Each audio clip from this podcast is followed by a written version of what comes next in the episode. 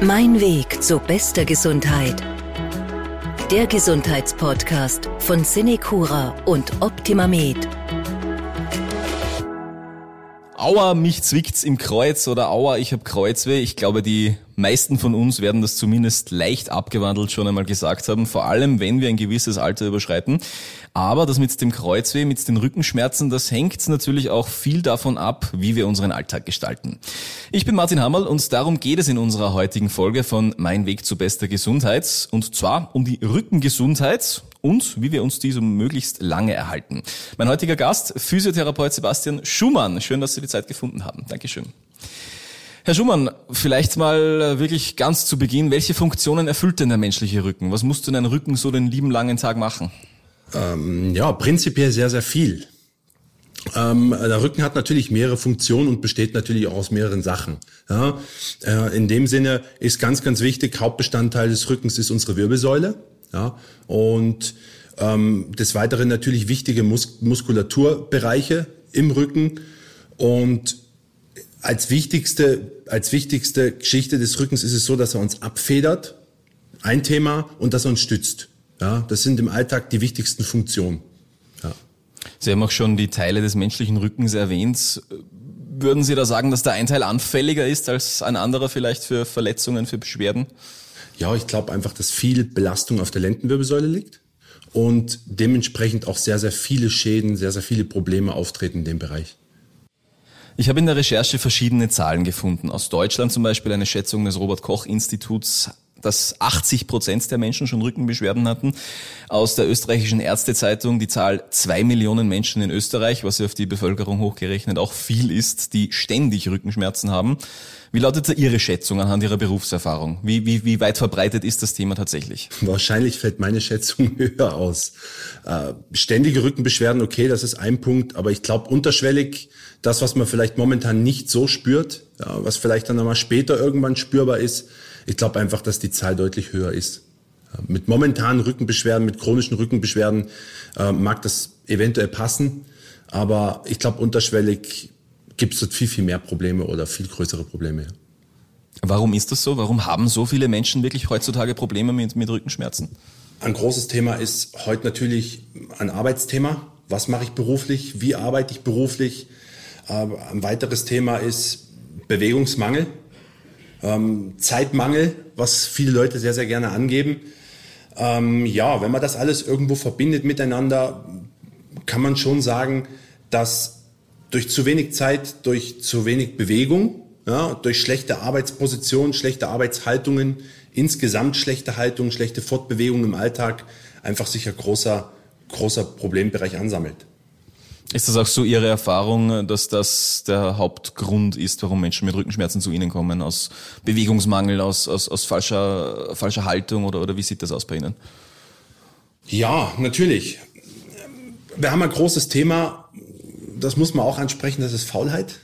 Ja, das ist ein Thema, was natürlich Dürfen sicher, wir durchaus ansprechen, ja. sicher dazugehört. Ähm, viele Leute beschäftigen sich mit ihrem Körper nicht mehr so intensiv oder weniger. Vielleicht die jetzige Generation wieder mehr. Die Generation, was meine Eltern sein könnten, zwischen 50, 60, zwischen 50 und 70, ähm, ist einfach das Thema, die haben früher in der Landwirtschaft, äh, zu Hause viel anstrengende Arbeiten gehabt, viel belastende Arbeiten und die bekommen jetzt natürlich das Ergebnis dafür geliefert. Aber natürlich haben es da schon recht mit ihrer Aussage. Ne? Gibt es auch wirklich äh, Rückenprobleme, die dann wirklich altersspezifisch sind oder zieht sich das durch? Ich würde prinzipiell Rückenprobleme nicht vom Alter abhängig machen, aber natürlich gibt es Probleme, die vor allem im Alter auftreten, weil ja die Wirbelsäule mm, verschleißt. Ja, die knöchernen Bereiche verschleißen und in dem Sinne kann es natürlich klar auftreten, dass ich mehr Beschwerden in gewissen Bereichen habe und die auch mehr austreten. Nehmen wir zum Beispiel ähm, Osteoporose her. Ja, Osteoporose, wo man sagt, bisschen übersetzt, einfacher übersetzt, Knochen werden brüchiger, ja, die Haltung verbessert sich dadurch nicht unbedingt, ganz im Gegenteil, die wird schlechter, man, man kommt in diesen gefühlten Altersrundrücken, ja, wie man das nennt. Dadurch entstehen natürlich viele Probleme, Brustwirbelsäule, Halswirbelsäule und durch viele schlechte Belastungen im Alltag. Ja, wo ich sage, ich habe viel Belastung auf meiner Lendenwirbelsäule, Ich habe auch in der Recherche irgendwo gemerkt, es ist manchmal gar nicht so einfach, den genauen Auslöser für Rückenschmerzen zu identifizieren, weil ich habe Kreuzweh, ich habe Rückenschmerzen, kann ja von bis so ziemlich alles sein, so wie ich das verstehe, oder? Ja, ist richtig. Ähm, das muss man sehr, sehr oft selber irgendwo noch herausfinden, wo eine Problematik herkommt.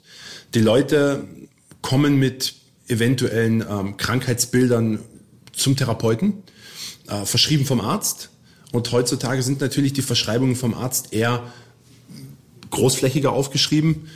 Was es nachher oder wo nachher die Beschwerden herkommen, das sieht man während der Behandlung. Man testet die Menschen aus, man testet, was schafft er, was kann er, wie ist die Dehnbarkeit, wie ist die Beweglichkeit. Und anhand dessen und natürlich mit der therapeutischen Behandlung kann man schon feststellen, woher ein Problem kommen kann. Das ist schon möglich. Das erfordert aber Zeit. Und, das erfordert und Beschäftigung damit, so wie ich das verstehe. Natürlich, es erfordert Zeit und im Optimalfall auch mehr therapeutische Termine. Ja. Dass man ein Ergebnis auch sieht, wenn man sagt, okay, man, man macht heute als allererstes fängt man immer an, dass man eine Anamnese macht. Ich muss feststellen, was hat er, was kann er, was kann er nicht.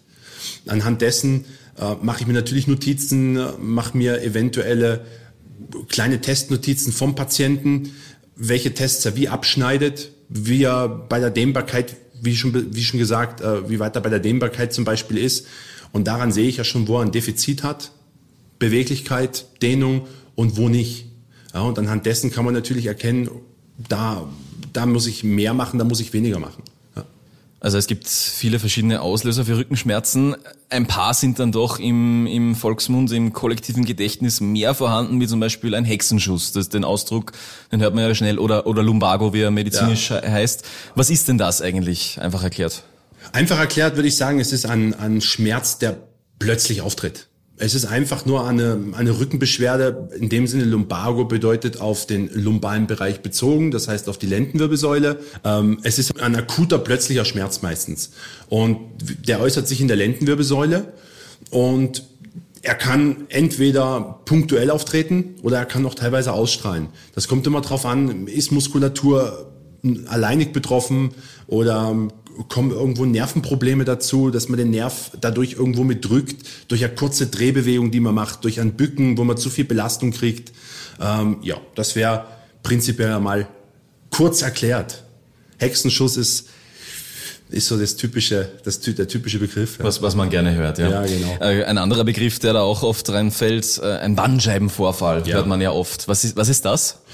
Ein Bandscheibenvorfall oder bei einem Bandscheibenvorfall passiert dass ähm, eine Bandscheibe, die zwischen Wirbelkörpern liegt. Ja, unsere Wirbelsäule besteht aus vielen Wirbelkörpern, aus knöchernen Bereichen und aus Zwischenwirbelscheiben. Das sind die Bandscheiben. Die wirken wie eine Art Puffer, die wirken wie eine Art Dämpfer. Und eine Bandscheibe hat im Kern einen flüssigen Kern und eine äußere Hülle. Und da ist es so, eine Bandscheibe kann natürlich bis zu einem gewissen Grad belastet werden und irgendwann ist es zu viel. Ja, und dann kann es sein, dass dieser flüssige Kern aus dieser festeren Hülle austritt und gegen Gewebe drückt. Ja, beziehungsweise, wenn wir von einem stärkeren, von einem richtigen Bandscheibenvorfall reden, drückt er womöglich noch gegen den Spinalnerven. Ja?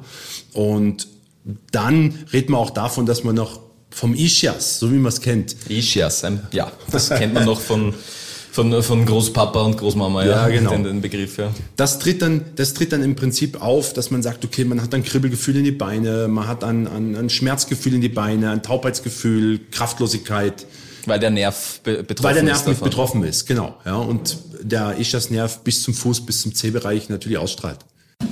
Sie sprechen da schon einen äh, wichtigen Punkt an. Das Wort Ausstrahlen ist ja schon vorgekommen heute. Auf welche Körperbereiche können sich denn Rückenschmerzen wirklich auswirken, Ihrer Erfahrung nach? Ich würde sagen, dass Beschwerden im ganzen Körper ausstrahlen können und spürbar sein können. Äh, das geht von Beine bis Fußbereich, bis Zehenbereich, von Schulter bis Finger-Handbereich, Kopf, Kopfweh bis in den Kiefer hinein, in den Augenbereich hinein. Die ganze also es, Bandbreite. Ja, es kann überall hin spürbar sein. Es kommt natürlich immer darauf an, was man für Beschwerden, was man für Probleme hat, vielleicht was für ein Krankheitsbild. Äh, was natürlich auch immer einen großen eine, gro eine große Rolle spielt, sind teilweise auch psychische Beschwerden, ja, die natürlich sehr, sehr viel auslösen können im Körper. Weil die Menschen so darunter leiden, dass sie Rückenschmerzen haben. Nicht nur Oder? das. Ähm, es ist ein Punkt, ja. ja, aber wie wir vorhin schon am Anfang besprochen haben, die ganze Arbeitsbelastung heutzutage, die ganzen Verspannungen. Irgendwann führt es einmal dahin, dass man, ich sag mal, verzweifelt. Ich sehe das im Alltag heute recht häufig, dass die Leute, Leute durch die Arbeit, durch die Verspannungen oft nicht richtig weiter wissen. Ja, und dann haben wir natürlich das Problem. Derjenige grübelt jeden Tag, was kann ich tun, was kann ich machen. Ähm, derjenige liest Medikamentenbeilagen, was hilft mir, was hilft mir nicht, was kann passieren, was nicht. Und ich glaube, das spielt auch eine ganz große Rolle. Na dann werfen wir doch einen Blick darauf, was wir tun können, damit es nicht so weit kommt. Vielleicht wirklich mal als Überschrift, was ist für Sie das Wichtigste zur Prävention von Rückenbeschwerden? Falls Sie einen Punkt haben, wo Sie sagen, der ist wichtiger als alle anderen. Ein Wort, Bewegung. Das habe ich fast vermutet, ja. Es gehört mehr dazu. Äh, auf jeden Fall mehr ausgleichende Bewegung. Egal, was ich heute für einen Job oder welchem Job ich nachgehe, ausgleichende Bewegung gegenüber dem Job ist ganz wichtig. Das Thema Ernährung, glaube ich, spielt da ganz, ganz eine wichtige Rolle dazu. Das sollte man unbedingt dazu nennen. Und äh, man sollte natürlich sich seinen Arbeitsplatz so gestalten, äh, dass es für mich passt. Bewegung, sprechen wir da von, weiß ich nicht, leichten Spaziergängen oder tatsächlich von Sport, den Sie da empfehlen oder, oder wie sieht das aus? Ich würde mich schon mit leichten Spaziergängen zum Anfang zufrieden geben. Ähm, unter Bewegung zählt relativ viel. Ich habe so viel Zeit oft im Alltag. Ich nehme jetzt als, als kleines Beispiel einfach, ich stehe am Herd und koche eine Suppe ja? Und was mache ich in der Zeit, wo die Suppe kocht? Ich habe Zeit. Ich kann da kleine Dehnungsübungen reinbringen. Ich brauche mir das Terraband am Küchenkastel nur festmachen und brauche Übung machen. Bewegung, egal in welcher Form, ist für mich immer ganz wichtig. Das fängt, wie Sie gesagt haben, mit Spazierengehen an. Spazierengehen ist schon ein Thema. Wenn ich heute sage, ich gehe 20 Minuten, 30 Minuten, 40 Minuten spazieren, dann habe ich, wenn ich mich gut bewege, einen vernünftigen Bewegungsablauf. Durch längere Spaziergänge wenn ich natürlich dementsprechend auch eine vernünftige Haltung habe, kann ich mir meine Rückenmuskulatur auch irgendwo ein bisschen mit lockern. Ja. Natürlich kann ich sagen, gezielter. Gezielter sind Sachen natürlich immer möglich, dass ich sage, ich kann Beschwerden vorbeugen. Aber da sind wir schon wieder bei einem gezielteren Punkt nachher. Gibt es irgendeine eine Hobbysportart vielleicht, wo Sie sagen, äh, aus Therapeutensicht, ja, das ist super für den Rücken? Etwas, was vielleicht mehr Leute schon machen, was vielleicht nicht so bekannt ist, dass das den Rücken kräftigt? Ja, bekannt. Ich glaube, Nordic Walken ist natürlich eine Sportart, die sehr, sehr sinnvoll ist, weil sie für den Körper sehr, sehr viel Positives mitbringt. Das heißt, äh, wenn ich eine richtige Bewegung beim Nordic Walken mache, ist er auf Dauer lockernd für den, für den Schulter-Nackenbereich. Sie ist für die Gelenke schonender. Das heißt, ich habe circa gegenüber dem normalen Gehen 30 bis 40 Prozent weniger Gelenksbelastung. Ja. Und so ziemlich, ja, vielleicht kann man sagen, nicht jeder, aber so ziemlich jeder kann eigentlich dieser Bewegung nachgehen.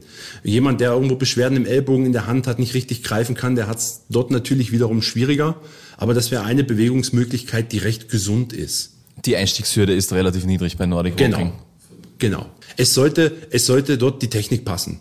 Das ist wie bei jeder Bewegung auch. Es sollte richtig durchgeführt werden, es sollte richtig gemacht werden, äh, dass es mir auch das bringt, was es bringen sollte. Ja, falsch machen kann man wie immer bei jeder Sportart, bei jeder Bewegung schon einiges. Man kann natürlich auch seinem Körper irgendwas nicht so gut tun lassen. Ja?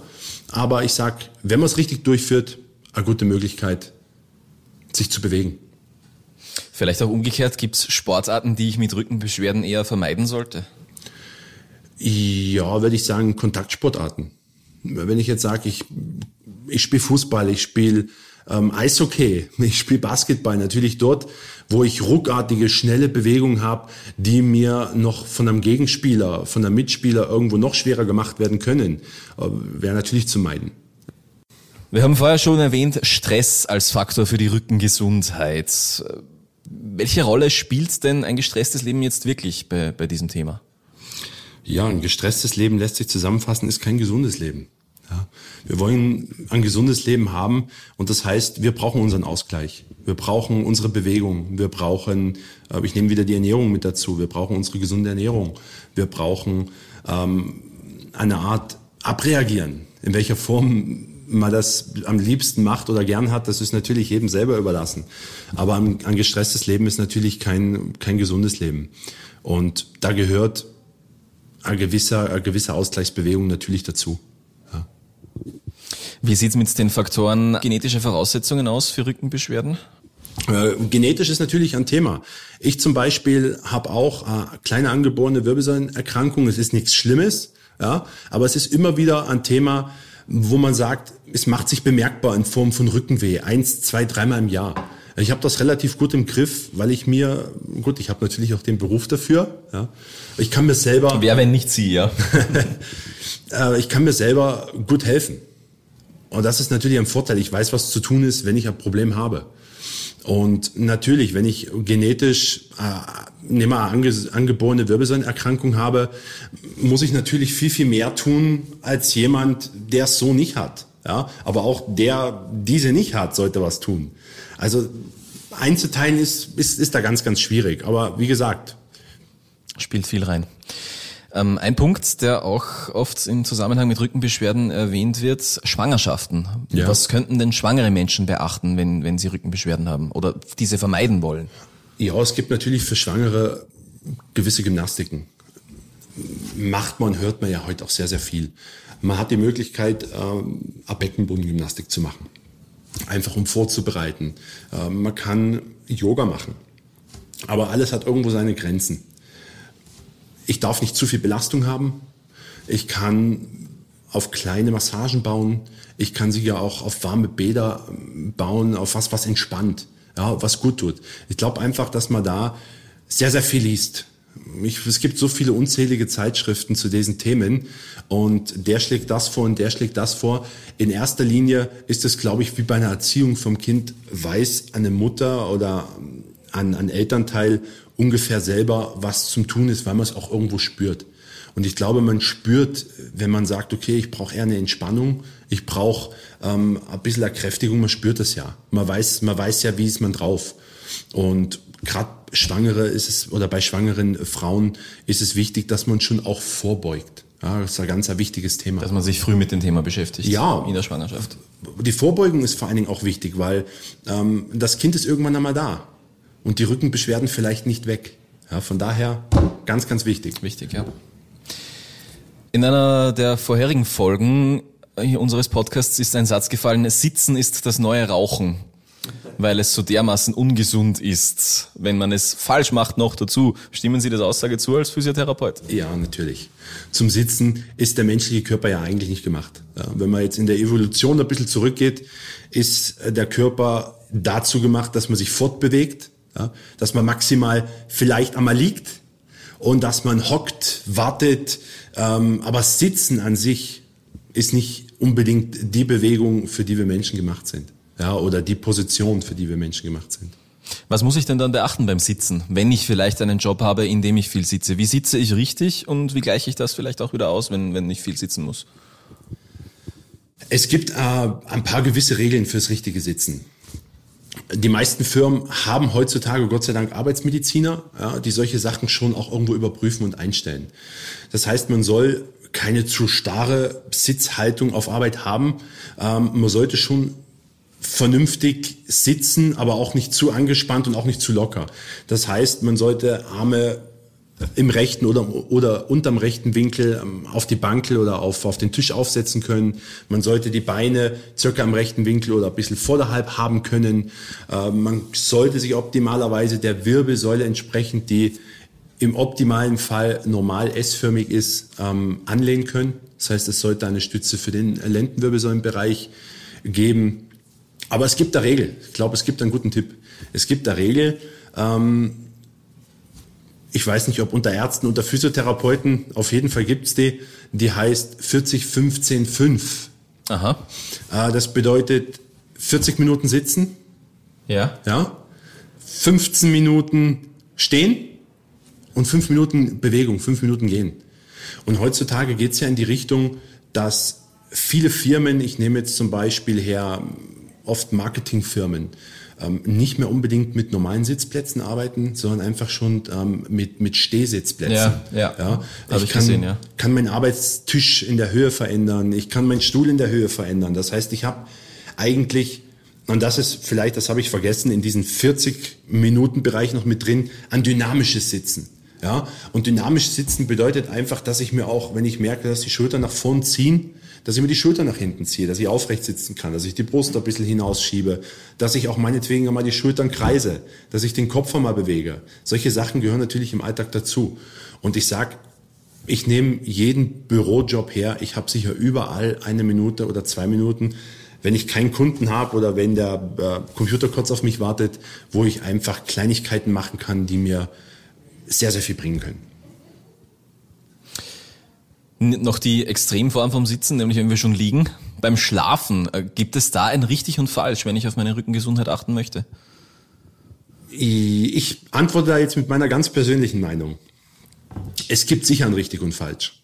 Heutzutage liegen viele, viele Leute auf der Seite, am Bauch, weniger am Rücken. Ja?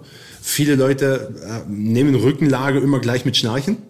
Das ist auch immer ein Thema. Äh, ja, Klar mag sein, es ist halt alles ungewohnt. Aber ich persönlich habe auch selber die Erfahrung gemacht, ich habe eine Zeit lang gebraucht dafür. Ich sage Rückenlage, ohne Kissen, ohne Polster für den Kopf. Ja, ist sehr, sehr interessant, passt aber nicht für jeden. Das muss man natürlich dazu sagen. Es kommt darauf an, was ich für Beschwerden, was für Krankheitsbilder ich habe. Aber prinzipiell ist es so, dass ich im Liegen, wenn ich liege, ganz einfach gesagt, über Nacht ausliege. Ja, dadurch, dass ich mich nicht zusammenkauere, dass ich mich nicht einroll, dass ich nicht einen Arm, einen Arm unter den Bauch, unter den Kopf, über den Kopf, wie auch immer gebe, habe ich halt den Vorteil, dass ich ausliege. Die Muskulatur kann sich nicht zu stark verkürzen. Ich stehe auf und bin eigentlich gleich einmal mobil. Wenn ich heute sage, ich liege auf der Seite, die Hand runter, dann beschreiben die Leute einschlafendes Gefühl im Arm, Kribbelgefühl, Schulterschmerzen, Kopfweh, weil der Kopf über die Seite überstreckt. Es ist ein, es ist ein Thema, was sehr, sehr groß ist. Aber ich glaube, heutzutage die Industrie der Matratzen und Kissen und Pölster, die profitiert sehr davon. Ich bin da ein bisschen weg. Ich sag, Leute, die Beschwerden haben im Schulternackenbereich, die sollten schon darauf achten, dass sie sich vielleicht ein kleines Polster unter den Nacken tun, dass es ein bisschen aufrechter ist, aber nie dieses Stopfen, was man so kennt. Oma, ja. Opa, Kopf aufstopfen, aufdoppeln, das sollte nicht unbedingt sein. Also, wie gesagt, mein Tipp, wenn ich einen halbwegs gesunden Rücken habe und keine zu starken Beschwerden in der Halswirbelsäule, ist es sicher ganz interessant, am Rücken zu liegen, ja, ohne Polster. Der Kopf kann sich dementsprechend auch anpassen, aber es ist eine Umstellung und die dauert Wochen. Ich liege nicht unbedingt gut am Anfang. Und ich liege auch nicht unbedingt ruhig. Ohne Kissen für viele wahrscheinlich schwierig vorstellbar. Sehr schwierig, ja. sehr schwierig. Ja. Aber dementsprechend gibt's ja heutzutage ähm, Kissen mit Gelfüllung, mit Memory-Positionen, äh, die das Ganze irgendwo schon positiv beeinflussen können auch. Aber es gibt halt auch sehr viel auf gut Deutsch Blödsinn. Ja, wo die Leute sehr, sehr viel ausgeben und die Sachen nachher im Kastel im Schrank liegen und nicht benutzt werden. Und da wäre vielleicht der Info von einem Fachmann, oft sinnvoller, als einfach irgendwas zum Kaufen. Also gut beraten lassen. Unbedingt. Ein Punkt auch äh, bei der Prävention von Rückenbeschwerden, Heben von schweren Gegenständen. Ich glaube, die meisten von uns haben es ungefähr im Kopf, wie es richtig geht, theoretisch, aber vielleicht noch einmal vom Fachmann die Anleitung. Wenn es geht, meiden. Das, das ist schon mal der erste wichtige Punkt.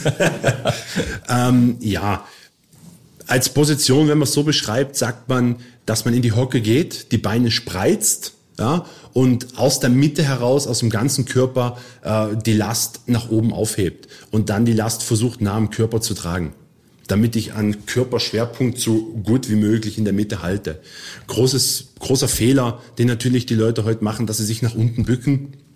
Und in dem Moment, und das merkt man vielleicht nicht immer sofort, man spürt es dann oft später, oder wenn man es wenn, wenn man es vielleicht filmen würde und derjenige könnte sich sehen.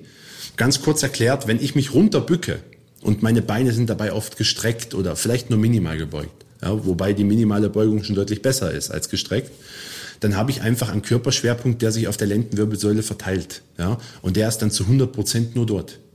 Und wenn ich die Last dann aufhebe, dann hebe ich sie mit dem Körperschwerpunkt auf der Lendenwirbelsäule nach oben. Und das ist ein Thema, was ich natürlich bestenfalls meiden sollte. Welche Möglichkeiten der Behandlung von Rückenbeschwerden gibt es jetzt wirklich im, im blöden Fall, wenn jetzt wirklich was passiert ist? Was, was, was mache ich als erstes? Es kommt darauf an, was passiert ist. Ja, Im ganz akuten Fall muss man natürlich sehr, sehr vorsichtig sein. Da muss man aufpassen. Wenn ich jetzt von dem genannten Hexenschuss ausgehe, über den wir vorhin gesprochen haben, dann würde ich sagen, ist es immer abzuschätzen, wie stark ist er was kann ich oder was kann ich nicht? Äh, wo geht mir ein Schmerz hin oder wo nicht? Und dementsprechend kann man natürlich mit einer gewissen Entspannung, und das kann man gerade beim, beim Lumbago, beim Hexenschuss ähm, sehr, sehr gut machen. Das heißt, ähm, Wärmetherapie ist sicher normalerweise, wenn ich nicht irgendwo eine Entzündung in den Bereichen habe, äh, gut möglich. Eine Lagerungspositionen sind auch ein Thema es gibt kleine Hilfsmittel, die man sich im Alltag anschaffen kann, sogenannte Akupressurmatten zum Beispiel. Die kosten 20 Euro. Ja, wenn ich da heute Medikamente, Sportgeräte hernehme, ist das, wie man bei uns sagt, dann Schlapf. Da sind wir in einer anderen Gegend preislich, ja. Genau so ist es. Und ich sag mir, ich kann mit solchen Sachen natürlich helfen. Wenn ich sage, ich habe akutes Rückenweh, dann gehe ich her und kann zum Beispiel daheim sagen, ich nehme eine Stufenlagerung.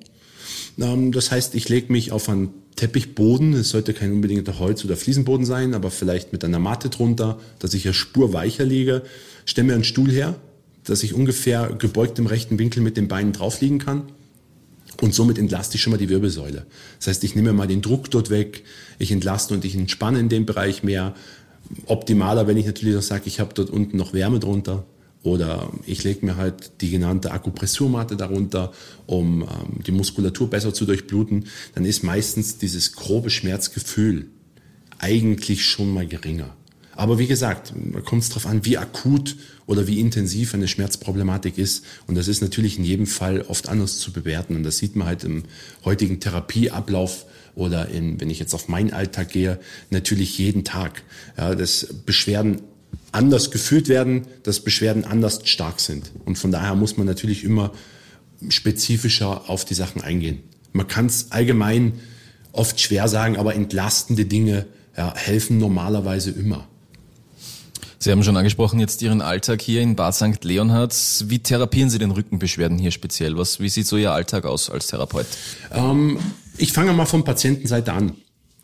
Ein Patient hat bei uns durch die GVA, durch die Gesundheitsvorsorge aktiv. Natürlich gewisse Möglichkeiten, ähm, die wir vorher im Kuraltprinzip vielleicht so nicht hatten. Ähm, spezifisch eingehen im Kurbereich ist vielleicht nicht optimal, beziehungsweise ist nicht dieser Sinn der Kur an sich, ja, so wie es bei uns der Fall ist. Wir haben Einzeltherapien, ja, mit denen wir natürlich gezielt auf Probleme des ähm, Patienten eingehen können. Ähm, es gibt Massagen, es gibt Elektrotherapie, es gibt bei uns Bäder, Packungen, also alles auch Sachen, die natürlich auch irgendwo entspannt und lockernd sind. In erster Linie Rückenbeschwerden, man muss wieder abklären. Was ist es genau? Wo ist es? Ja. Genau, ja, so wie schon besprochen. Und das machen natürlich in erster Linie unsere Kurärzte im Haus. Und dann geht's in weiterer Folge an uns Therapeuten. Und ja, wenn jemand jetzt damit akuten Beschwerden bei uns ist, was natürlich nicht optimal für eine Kur wäre, ja, was aber natürlich auch während eines Kurverlaufes auftreten kann, durch halt plötzliche Bewegungen, die halt vielleicht nicht so eingeplant waren, dann haben wir halt eben die Möglichkeit, dass man sagen, okay, eventuell eine warmen Packungen, die man nutzen können, zur Lockerung, ja, ähm, Packung mit Stufenlagerung, was ich vorhin schon angesprochen habe, eventuell Bäder, das kommt aber auch wieder drauf an, was hat er jetzt genau. Es geht nicht bei jedem Patienten. Elektrotherapie. Wir haben verschiedene Elektrotherapien, die die Muskulatur lockern, in die Tiefe. Ja. Es gibt äh, klar die Massagen, wobei man natürlich auch immer abschätzen muss, was ist dort richtig und was ist gut für den Patienten. Und unsere Einzeltherapien, wo man mit manuellen Therapien, mit passiven Bewegungsübungen, mit aktiven Bewegungsübungen viel Einfluss auf einen Patienten nehmen können und auf seine Beschwerden. Das heißt, Sie kümmern sich dann hauptsächlich um Einzeltherapien in Ihrem beruflichen Alltag? Ja, also ich als Physiotherapeut kann im, in einem Kurbereich, je nach Ausbildung, eigentlich alles machen. Das ist natürlich für mich vom Vorteil. Ich kann viel mehr eingehen und intensiver eingehen äh, auf einen Patienten, als vielleicht ein Masseur das kann, ja, oder darf. Von kann, vielleicht kann er es auch, ja, aber er darf es nicht. Und ja, hier im Bad St. Leonhard haben wir natürlich als Physiotherapeuten viel Einzeltherapien. Auch was, was die Patienten sehr, sehr gern haben. Ja, weil ich mir wirklich in der Zeit Zeit für ihn nehmen kann ja, und für seine Beschwerden. Und es geht aber auch immer mehr in die Richtung, und das ist auch eine positive Richtung, dass man einen Mix von der Therapie hat in der Physiotherapie. Das heißt, man behandelt schon irgendwo manuell. Ja, der Patient kommt zu mir und hat zum Beispiel eine schlecht bewegliche Schulter. Aus welchem Grund auch immer. Ich schaue mir die Schulter an, ich mache kleine Tests, damit ich weiß, wo ist das Problem.